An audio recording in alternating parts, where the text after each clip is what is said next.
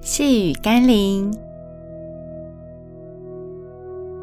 我们如何对待耶稣，表明我们如何看待耶稣。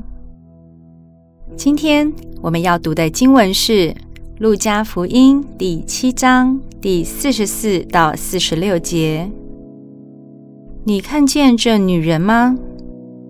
我进了你的家，你没有给我水洗脚。但这女人用眼泪湿了我的脚，用头发擦干。你没有与我亲嘴，但这女人从我进来的时候就不住地用嘴亲我的脚。你没有用油抹我的头，但这女人用香膏抹我的脚。以当时代的人文背景，招待贵宾至家里做客。当以洗脚作为捷径，表示欢迎；以亲嘴表示爱与接纳；以抹油表示对客人的尊荣。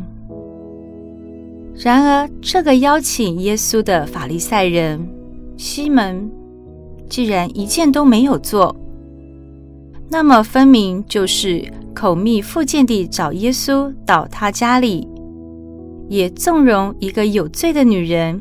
同时进到家里，趁机想羞辱耶稣。我们都不喜欢，也不愿意跟那些口蜜腹剑的人交朋友，因为冷不防的可能就被伤害。那么，你是否能以真诚待人？是否也尽心竭力地尊荣接待耶稣？